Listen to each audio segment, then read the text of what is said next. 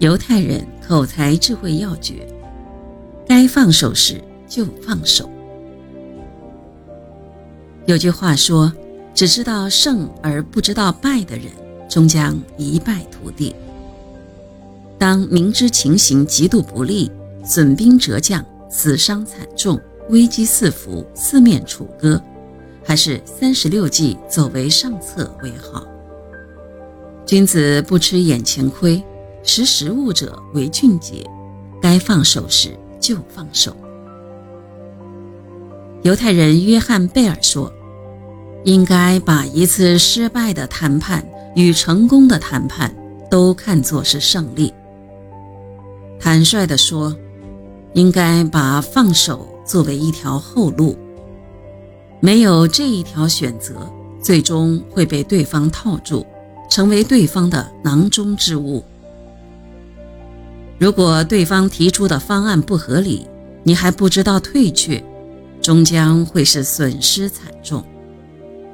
双方即使以不平等为基础达成了协议，这个协议持续时间也不会长。选择撤退只能是最后的王牌。谈判中什么最为重要？最典型的答案是选择撤退。这种答案是对错兼而有之的。如果最后的王牌是撤退，就会令人想到谈判失败的后果。太多的谈判者只是在谈判处于崩溃的边缘时才想到撤退，而这时已经晚了。如果你发现你按对手出的条件成交会让你损失惨重，你就要当机立断退出竞争，免得做赔本的买卖。隐性退却就是要做足表面文章，保留逼真假象。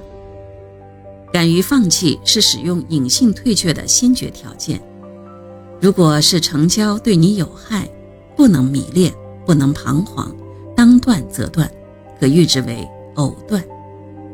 这样做的好处是，你日后的生存环境将变得好一些。客户方面也能感受到你的坚韧，你的诚意。留下日后进行合作的余地。